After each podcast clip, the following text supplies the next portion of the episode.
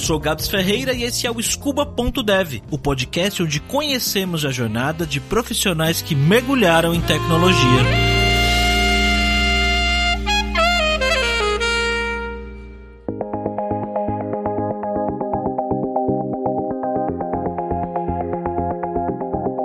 Já dei muitas aulas de programação na Kaelon e no primeiro dia sempre pedíamos para cada um se apresentar. Uma vez o aluno começou falando que ele e mais três estavam juntos ali e tinham vindo lá do Mato Grosso do Sul só para fazer o curso. Eu automaticamente respondi: Ah, que legal, vocês são do Mato Grosso então. No que o aluno olhou para mim e disse enfaticamente levantando o dedo: Do Sul. O Diego, nosso convidado de hoje, me disse que essa é uma questão bem sensível mesmo. Ele é lá de Mato Grosso, do Sul, e nasceu em uma cidade chamada Coxim. Ele sempre pensou em estudar biologia, mas prestou vestibular para zootecnia, acabou passando e foi fazer o curso. Seu primeiro emprego foi em uma fábrica de ração e depois de alguns anos no ramo, ele abriu a sua própria fábrica de ração. Mas o Diego sempre foi curioso com relação à programação e computadores. O primeiro contato mais próximo dele com a área foi na faculdade, em uma matéria que ele tinha que usar bastante o bom e velho Excel. Quando eu entrei na faculdade, tinha uma matéria de computação no primeiro semestre. Meus colegas não gostavam, né? Eu sempre gostei de computador, eu gostava da disciplina. E praticamente essa disciplina foi só Excel. A gente não viu outras coisas. Eu lembro que eu já fazia mapas de DD até, brincava no Excel, usava o Excel a parte de fazer os quadradinhos. Ah, você era jogador de RPG? É, e eu fazia ah, mapa. É, uhum. Jogava com os colegas desde os 13 anos, acho. E aí eu desenhava mapa no Excel. pra mim o Excel era pra isso. Você desenhava mapa no Excel, cara? Mas como que desenha mapa no Excel? Ele tem umas ferramentas de você formatar. Se você quer só uma lateral de um. Ah, você quer pegar essa lateral aqui, ou essa outra lateral aqui, você pode fazer barrinhas. Então eu fazia do jeito que eu queria fazer o mapa. Imagina, cada quadradinho eu podia colocar a barra onde eu queria e podia fazer uma barra mais grossa ou mais fina. Aprendi a formatar hum. isso e eu fazia mapas hum. desse jeito. Quando eu fui pra faculdade, e eu tive essa disciplina, aí o professor começou a colocar algumas coisas lá, né? Eu já sabia que dava para fazer soma no Excel. Uhum. E aí ele começou a colocar condicionais. E aí, a hora que eu vi ali, falei, dá para programar, né? E eu falei, aprendi Excel ali. Eu falei, ó, oh, que legal. E eu acho que fui um dos poucos alunos que aprendeu realmente e levou a fundo isso. No terceiro semestre, eu comecei a ter as disciplinas de formulação. E aí, o que, que era uhum. formulação? A formulação, elas são equações lineares. Você coloca um valor no x, um no y, é igual a um z, né? E aí, você coloca uhum. uma segunda equação embaixo, e aí você relaciona elas para achar os valores, né? E aí, o que, que acontece? Na zootecnia, eu quero chegar a um nível de proteína, quero chegar a 20% de proteína. Então, eu coloco os valores da proteína do milho e a energia do milho, a proteína proteína e a energia do farelo de soja, coloco os dois, faço os cálculos ali na mão e chego no valor. Depois que eu fiz uma vez isso aí, eu falei, ó, acho que isso daí dá pra fazer no Excel e eu posso só mudar os valores aqui. Vai fazer tudo automático pra mim.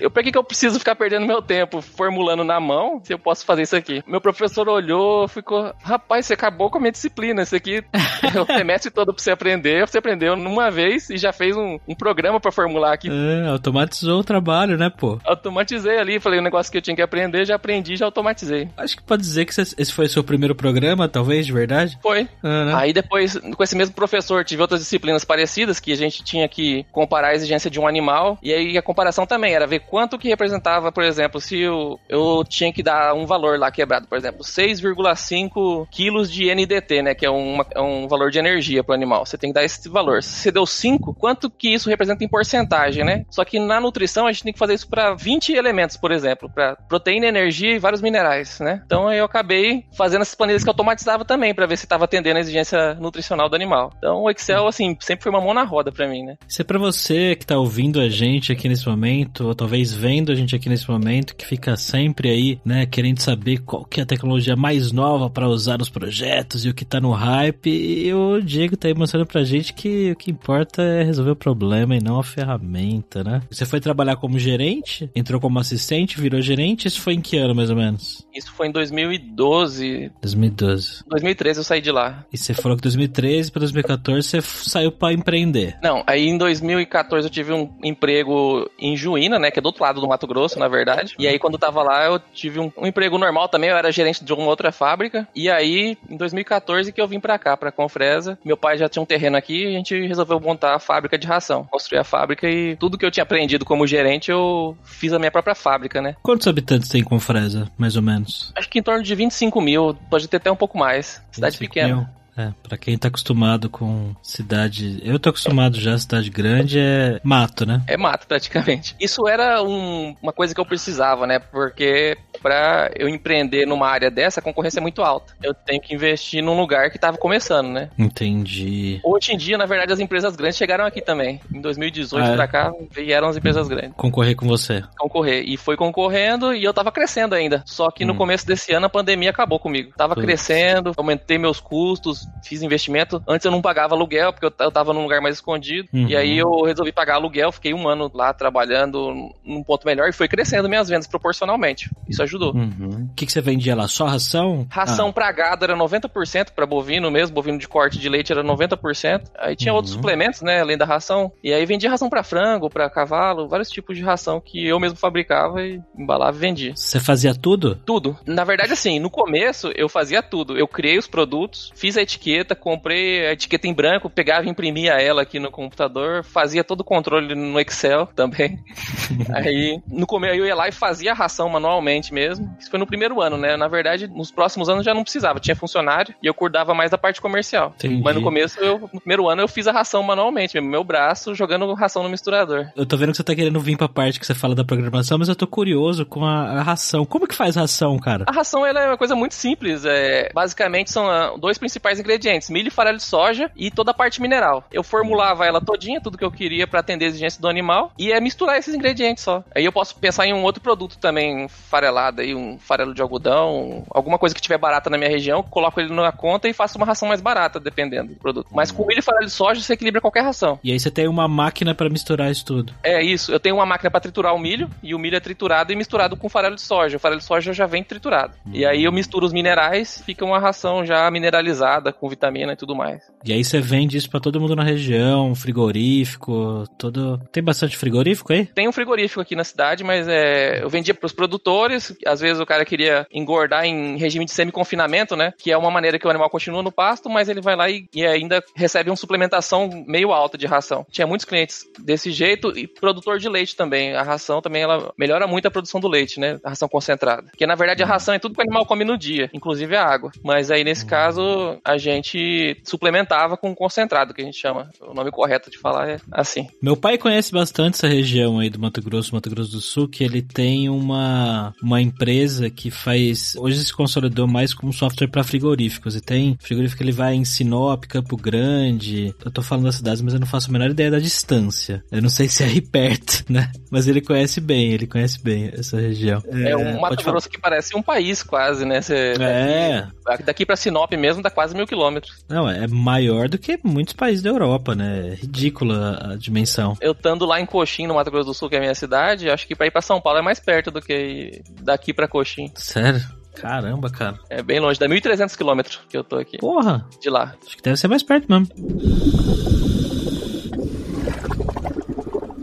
E aí você tava falando, né, que esse ano a pandemia te quebrou, É, te pegou. eu tava com os concorrentes, assim, e eu tinha que diminuir meus prazos, né? Eu tava vendendo pros clientes com 30, 60 dias. Já tive que parar, tive que me prevenir parar de vender assim. E tinha concorrente vendendo com seis meses de prazo. E aí, com a pandemia, eu acho que todo mundo segurou o máximo que pôde, minha venda caiu pra 30%. E aí, minhas despesas tinham aumentado, né? Tava empatando. E aí, eu trabalhei três meses no prejuízo, eu falei, ah, não, eu vou parar com isso aqui.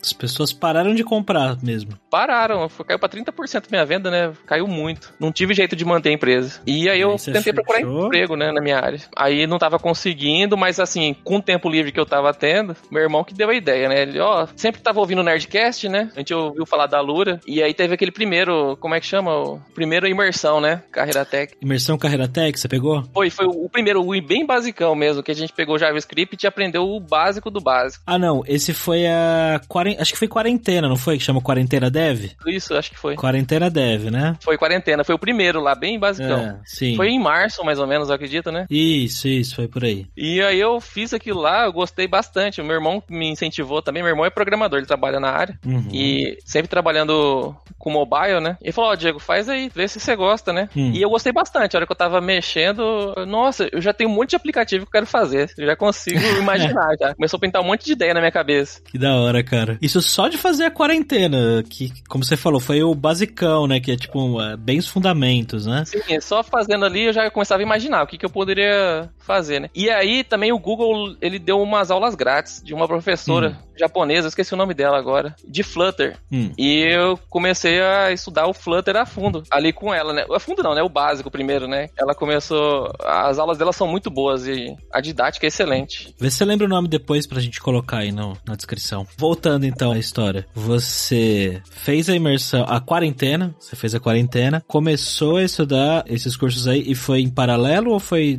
depois? Não. Logo em seguida, porque foi uma semana, né, a quarentena, e uhum. no outro dia eu já tava querendo estudar mais coisa. Eu achei muito. Mas por que você foi estudar Flutter? Porque eu queria criar um aplicativo de celular. Eu já pensei nas ah, ideias de aplicativo que eu tinha. E aí, como você já tinha aprendido um pouco de JavaScript, você falou, ah, Flutter vai ser melhor. Isso, meu irmão falou que era parecido. E aí uhum. eu falei, ah, vamos fazer isso aí, então. Uhum. Aí juntou as coisas. E aí depois também eu descobri que o Flutter, ele tem um, um jeito, você escrever o código é declarativo, né, pra você criar as telas. Que é diferente, eu não tenho que aprender o CSS e aprender outras coisas um pouco separadas. E eu achei muito fácil fazer no Flutter. Eu nem sei como é que é no JavaScript direito. Aprendi só o basicão lá. E no Flutter eu já consigo. Hoje você pode falar para fazer qualquer tipo de tela, eu acredito que consigo fazer o, o jeito dela. É mesmo. Eu nem sei como que mexe no CSS, não sei nem pra onde vai. não, não fiz ainda as aulas de JavaScript. O que, que veio depois? Você criou aplicativos? Você fez alguma coisa sua no início ali? Eu já tava com uma ideia de fazer. Porque a minha esposa tinha comprado um equipamento que chama contador de células. Ela é veterinária, minha esposa, e ela tem um laboratório. E esse laboratório ela pega o sangue, faz uma coleta de sangue do animal, coloca no microscópio ali e conta o tipo de célula de defesa do animal lá.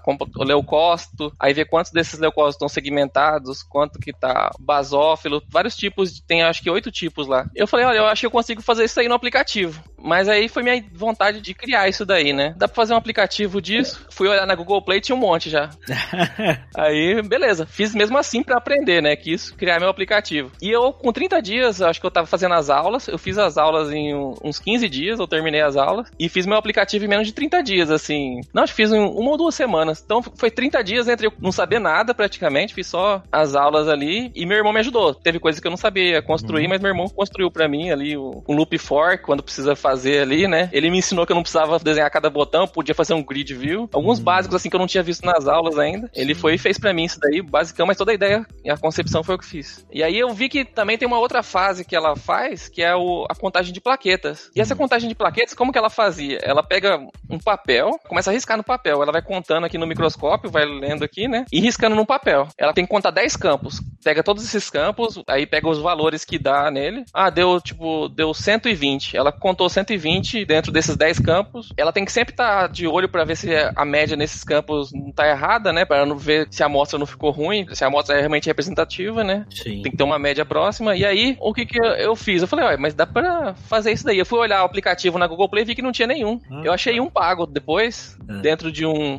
contador de células, eu achei um lá que tinha uma parte paga que tinha um contador de plaquetas. Eu falei, não, eu vou fazer um aqui, vou deixar gratuito. Hoje, pelo menos, eu acho que dá de 20 a 80 acessos por dia nas minhas propagandas lá. Olha aí, que legal, velho. Nas propagandas? Aham, é, dá de, de 20 a 80 acessos por dia. O pessoal entra direto. Que legal. Então, em um mês você fez uma aplicação que você publicou na, na Play Store, você colocou? É, só na Play Store. É porque na Apple tem um monte de firula pra fazer, né? É, muito mais complicado mexer. Você tem que fazer, tem que pagar 100 dólares por ano. É, é muito mais é. complicado. E eu não tenho um Mac também, aí teria que falar pro meu irmão colocar. Então, em um mês você colocou um app em produção. Muito legal. Coloquei lá. Aí eu lembro que até eu fiz até um erro que eu coloquei a propaganda, mas a propaganda que eu tinha colocado lá era só uma propaganda de teste. Eu tava lá, tava sempre mostrando os números, mas nunca caía nenhum centavo, né? E aí, depois de dois, três meses que eu fui e olhei isso, eu falei, nossa, é só um app de exemplo, só esse, essa propaganda aí não é. Mas desde que você colocou, você conseguiu ganhar algum dinheiro já? Ah, hoje já deve ter dado uns dois dólares. Dá pra abrir uma empresa no Brasil já com dois dólares. Já é alguma coisa. E aí, cara, e depois disso, o que, que aconteceu? Então, eu finalizei o contador de plaquetas. Como que eu fiz esse? O aplicativo é basicamente é um grid, né? São cinco botões em cima e cinco embaixo, são duas linhas, né? Uhum. E aí cada botão representa um quadradinho que ela tá vendo lá no microscópio. Ela tem que contar os 10 lá, ela vê os 10 ali. Então ela aperta um e aí ela consegue ver onde ela tá somando. E aí ela cada ao apertar tem um botão de mais e um botão de menos. E aí ela vai apertando no botão de mais e vai acrescentando ali as plaquetas que ela tá contando. E do lado embaixo já tem a parte que ela vai ver vendo o fator de correção, já vai somando quanto tá dando de plaquetas, né? E também coloquei um botãozinho de reset para limpar todos os campos e um botãozinho de tirar o som. Basicamente isso, o aplicativo. Simples e funcional. Simples Legal, e funcional, porque 90% dos usuários são da Índia. Eu fiz ele em inglês. Olha só, isso eu não esperava. Esse aplicativo não tem por que eu deixar em português, porque o que, que eu vou deixar em português e vou limitar o Brasil, né? Ele quase não tem texto. O texto dele é uma palavra plaqueta, até ali, que eu deixei platelet, uhum. né, que é em inglês, e uhum. Que é a mesma palavra em português e inglês. Uhum. E aí eu coloquei um botãozinho pra pessoa entrar em contato comigo e saber sobre o aplicativo, como que ele funciona. Aí eu deixei o texto todo em inglês, mas ele, só se a pessoa clicar lá que ela consegue. Muito bom, a gente vai deixar o link pro seu aplicativo aí na, na descrição para quem quiser baixar, testar, ver o que, que tem de legal ali, de repente até contribuir aí pro projeto. Tem que colocar ele no GitHub, mas eu tenho vergonha dele hoje. Eu já tava até. Que isso? O que, que eu vou fazer agora? Eu vou. Aquele primeiro que eu tinha feito para ela, contador de células, pega hum. os leucócitos diferentes. Eu vou colocar tudo no mesmo aplicativo. Vou pegar esse que já tá fazendo um certo sucesso, né? O contador de plaquetas. Uhum. Vou somar as duas funcionalidades e colocar num aplicativo só. Tô aumentando ele. E agora o que que acontece? Eu tô mexendo nele e eu tô vendo como ele é feio, assim. Isso foi um código que você fez em abril? É, foi um código que eu fiz com 15 dias de aprendendo Flutter. Normal você olhar seis meses para trás e achar o seu código feio. Tem até um ditado aí que a galera deve fala que se você olha pro seu código de seis meses atrás e não acha ele feio de alguma razão, é sinal que você não tá evoluindo.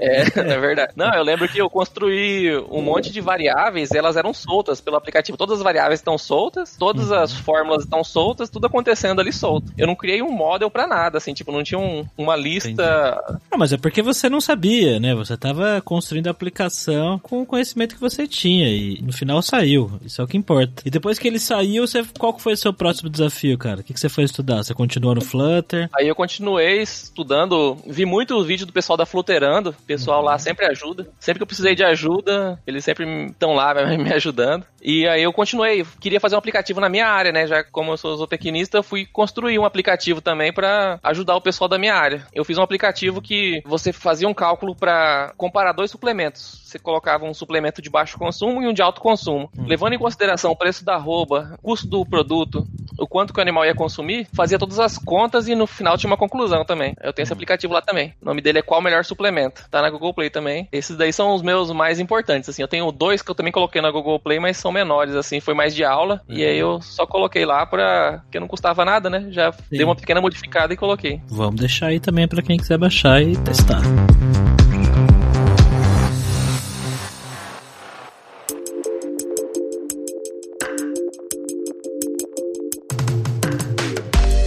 Cara, antes do episódio aqui, eu troquei uma ideia breve com seu irmão. E ele me disse que você não tá só fazendo aplicativos como hobby, né? Parece que você conseguiu algo a mais aí. O que, que aconteceu, cara? Quer ver, já faz uns três meses que eu tô pedindo emprego sem saber, sabendo bem o básico, né? E eu começo uhum. a mandar pros lugares que falam assim: ó, oh, eu sou zootecnista, tem esses quatro aplicativos aqui na Google Play, tô aprendendo aqui, tô disposto a trabalhar para ver se encaixo na empresa. Uhum. Depois a gente vê que ficou salário. Mandei assim, uhum. currículo para vários lugares. Mandei pro. Acho que devo ter mandado mais de 50 já. E aí tive algumas respostas, né? O pessoal falou: Ô, Diego, até que me interessa, vamos ver depois. Outras pessoas uhum. falando: Ó, oh, não dá, a gente precisa de alguém com mais experiência. Mas fui mandando. E aí uhum. até que eu conheci um cara que ele queria só modificar a parte da aparência do aplicativo. Ele comprou um template em Flutter e eu falei: Ó, eu trabalho por hora, a gente faz um jeito, eu trabalho por hora. Hoje eu tô trabalhando 4 horas por dia e estudando o restante do tempo. Você trabalha 4 horas por dia fazendo o que ele precisar fazer. Ele faz geralmente uma lista do que quer ser mudado ali na aparência. Estamos trabalhando uhum. já faz uns 30 dias desse jeito. E uhum. todo dia tendo feedback dele e eu tô fazendo uhum. as alterações que ele pede e tá dando certo. Ele tá elogiando bastante o serviço. Olha, você conseguiu fazer. Eu até falo para ele assim, ó, isso aqui, ó, eu não sei fazer. Isso aqui eu não consigo fazer. Ele falou, ó, não sabe fazer, pula, pode pular, vamos fazer outra coisa. O cara bem uhum. compreensivo também. Às vezes, por exemplo, ele pediu para fazer uma alteração que na verdade depende da API lá, né? Eu já falo para ele, ó, isso aqui depende da API, não é eu que vou ter que desenvolver. Eu até consigo consumir essa API se for preciso, mas eu preciso que você construa isso lá atrás, no back-end primeiro, né? Aí a gente depende de um outro programador, o outro tá fazendo, aí tinha vezes que o outro programador enrolava para responder ele. Então, esse cara também mexe com Flutter, só que como ele é muito ocupado, eu acho que não sobra tempo para mexer. Hum. Por isso que eu fui contratado para resolver isso aí. É engraçado, né? Você não faz nem oito meses que você tá programando direito, pouco mais de seis meses aí. Você já conseguiu, né, um contrato aí meio frila, meio, né? Não é, não é frila, né? Porque você tá fixo, né? É, eu acho que eu considero um frila. Mas Porque mesmo assim, é Eu tive que legal. viajar agora, avisei ele antes, falei, ó, vou ter que sair, ficar uns dias fora. E aí esse dia que eu Uhum. não tô viajando, não tô recebendo, né? Eu tô ganhando Sim. por hora mesmo trabalhada. Sim. E você já tá bem bom nos termos técnicos também, já tá falando aí de back-end, de API. E é legal saber que você tem noção de que você consegue fazer algumas coisas e outras não, né? Que você tem ideia. E, e o que, que você acha mais da hora? O que, que você acha mais legal, assim, de programar, cara? Eu acho que é a hora que você consegue fazer uma coisa que você não imaginava. Quando você consegue romper uma barreira, né? A hora que você... Eu fiz uma avaliação esses dias até que o cara pediu um CRUD, né? Ele falou, ó, eu quero que você construa... O cara mandou a avaliação assim, ó. Você tem 24 horas pra fazer o seguinte. Construir um CRUD em Flutter e fazer o back-end em JavaScript e manda pra gente. Eu mandei esse negócio pro meu irmão, meu irmão falou, você tá louco, isso aí não dá pra fazer jamais. Eu não dou conta de fazer isso em 24 horas. O cara mandou um desafio aí que não, não é fácil, não. Eu mandei pra eles, olha, eu não consigo fazer. Eu só sei fazer a parte do Flutter, né? E só É. que aí eu também não sabia fazer. O CRUD eu aprendi, vendo alguns Uhum. tutoriais no YouTube, juntei, fiz o CRUD. Uhum. Terminei rápido, terminei numa tarde, assim, fazendo. Eu falei, agora eu vou colocar isso aqui pra consumir um banco de dados aqui, deixar online isso aqui, né? Isso aqui não vai funcionar no meu aplicativo. E eu nunca tinha feito isso. Eu tinha feito em algumas aulas, mas eu, eu tive que fazer ele enviar o dado pra API, receber. Eu peguei um serviço, Back for App. Ele faz o back-end pra mim. E ele é parecido com SQL, o formato lá dentro que ele recebe. Ele coloca relação entre tabelas também. Eu consegui construir o back-end lá, então ele ficou funcionando online ali. E também eu tive uma sorte porque eles pediram 24 horas, mas era uma sexta-feira. Então. Ah. Aí eles falaram que queria até segunda-feira de manhã. Então eu ganhei dois dias, na verdade, pra fazer. Ah, você usou uma plataforma low code aqui. Tô olhando aqui a Back for App. Porque pra você aprender a fazer uma API numa linguagem de back-end, ia ser mais complicado, né? Você não sabe fazer isso ainda. Nem sei fazer, não aprendi nada, não estudei isso ainda. Entendi. E o que é que você tá estudando agora? O que, que você pretende estudar daqui até seis meses, cara? Que- Onde você vai mergulhar em tecnologia? É tão estranho, assim, imaginar, porque parece que eu tô estudando faz três anos. Parece que o tempo dilatou, assim, aumentou. Parece que eu tô com isso há muito tempo na minha cabeça. Porque eu tô estudando oito horas por dia, né? Agora que eu tô trabalhando, não, mas quando eu tava sem trabalhar, é pelo Uhum. menos oito horas por dia. Tinha dia que eu estudava 12, porque eu tava muito empenhado em resolver o problema e aprender, fazer as aulas todas, né? Não, você não sabe ainda que você vai estudar daqui pra frente? É, eu não sei, porque na verdade o que, que eu tô procurando? Eu tô procurando mais trabalho, mas se eu ficar com mais Uhum. trabalho eu não vou ter mais tempo pra estudar, vai ficar mais apertado, né? Só que eu não sei se eu tô pronto ainda pra trabalhar mesmo a fundo. Eu acho que, pelo que você tá falando, meio que uma coisa vai levando a outra aí, né? Você tá estudando meio que de acordo com a necessidade dos problemas que você precisa resolver, e conforme esses forem surgindo, você tá indo. Mas hoje você pensa em, em seguir carreira como programador mesmo? Hoje eu não penso um caminho diferente, eu acho que hoje eu quero trabalhar com a programação e resolver qualquer tipo de problema que tiver. Eu fico olhando com um olhar de empreendedor pra várias coisas e vejo muita coisa faltando, né? Pelo menos no, no ramo de aplicativo, acho que dá pra gente resolver muita coisa. Tem muito aplicativo de tudo hoje já, mas parece que dá pra gente fazer melhor. Tem muito aplicativo mal feito. A gente pode copiar uma ideia e fazer melhor ela. Sim. Não, tem muitos aplicativos, né, que vieram aí e revolucionaram alguns mercados nos últimos anos são reimplementações de coisas que já existiam, né? Tipo, sei lá, você pediu um, pediu um Uber, é um táxi, né? Não é o aplicativo, né? É o negócio que tá por trás dele e como o negócio funciona também, né? É, tem muita coisa pra ser implementada ainda e só tem que achar, né, o, Sim. caminho pra isso. E você pensa em criar aplicativos, aplicações, soluções, de repente até uma empresa ou, ou um, sei lá, um negócio pra resolver problemas da área de zootecnia? Penso, já pensei várias vezes. Eu é igual, você imagina, em todas as áreas você tem que fazer as pessoas se encontrarem, né? Na parte, por exemplo, o produtor rural, hoje, quando eu comecei, o produtor rural não queria nem saber de celular. Hoje, praticamente todos têm internet na fazenda. Aqui na minha região, pelo menos. Eu tô no interior do Mato Grosso aqui, várias fazendas aqui. Se o cara não tem, o vizinho tem, o cara vai lá pra acessar o WhatsApp, pegar a informação e saber, né, o que tá acontecendo. No meio, no campo aqui, tá todo mundo com internet. Então, tá uma brecha aí, né? Eu tenho que fazer Sim. os produtores se encontrar. E já vi que tem aplicativos nessa área. O cara oferecendo gado, o cara oferecendo produtos pros produtores. Então, eu tô pensando em fazer alguma coisa, tipo algum marketplace, fazer um, uma maneira, né, de um produtor, sei lá, falar que tá precisando de uma coisa e as pessoas olharem, ver aquela informação, tentarem atender ele, né? Fica tudo Sim. muito mais fácil ali. Delivery de ração, já tem isso. Um, um aplicativo que você pede ração, né? Pede, sei lá, insumos, pede coisa coisas e, e, o cara vai entregar na sua fazenda. Sim, aí só que aí não se limitaria a isso, né? Aí seria hum. para medicamentos, seria pro produtor também vender o produto dele, vender o gado dele. Hum. Seria tipo um marketplace mesmo, mais voltado para essa área. Tenho vontade de fazer isso, mas ainda tem muitas coisas que eu tô. É tipo um Instagram da fazenda, onde você pode ver os stories da galera, pode ver foto, pode comprar ração, pode pedir serviços. É um Instagram, Instagram do sítio. é exatamente parecido com isso. Aí só que aí eu penso assim, eu falo, eu tenho que fazer esse negócio gratuito, tem que fazer um jeito. Como é que eu vou fazer isso e colocar. Eu até penso, tem que ter foto, tem que ter maneira mais fácil do usuário mexer ali. E isso vai ficar caro com servidores. E eu não sei nem como monetizar isso ainda. Você já tá pensando na monetização, tá certo.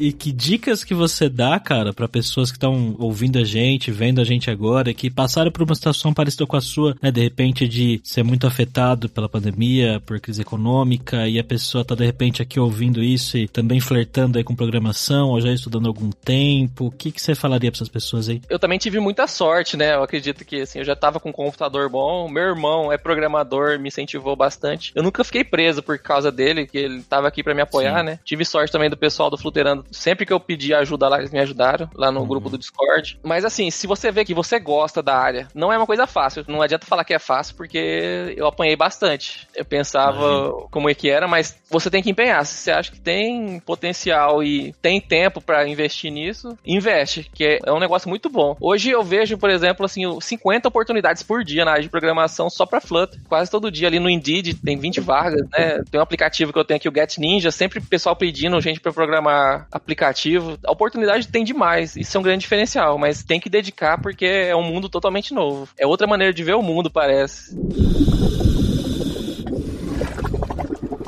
E aprender a programar é isso mesmo, outra maneira de ver o mundo. Seja você zootecnista, médico, militar ou padeiro, aprender a dominar essa habilidade te faz enxergar possibilidades e coisas que antes você nem imaginava. Ao que tudo indica, a programação tá mudando a vida do Diego. Ele começou estudando inocentemente, sem saber para onde aquilo ia levar, e agora, aos poucos, tá dando passos para se reerguer profissional e financeiramente. Quantos projetos será que ele ainda vai colocar em prática? Eu, particularmente, só vejo sucesso no caminho desse cara. Você tem uma história legal para contar também, se você abriu um novo negócio, mudou de carreira, ou de repente até aprendeu a programar por hobby, conseguiu automatizar alguma coisa na sua casa, manda uma mensagem para mim, manda um áudio para mim no Telegram. Pode ser que eu te convide para participar aqui do podcast ou o seu recado pode aparecer aqui no finalzinho. Até semana que vem. Tchau, jovem!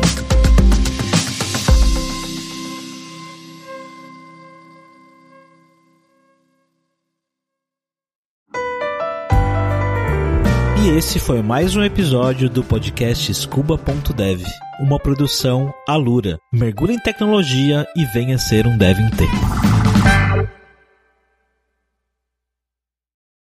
Este podcast foi editado por Radiofobia, podcast e multimídia.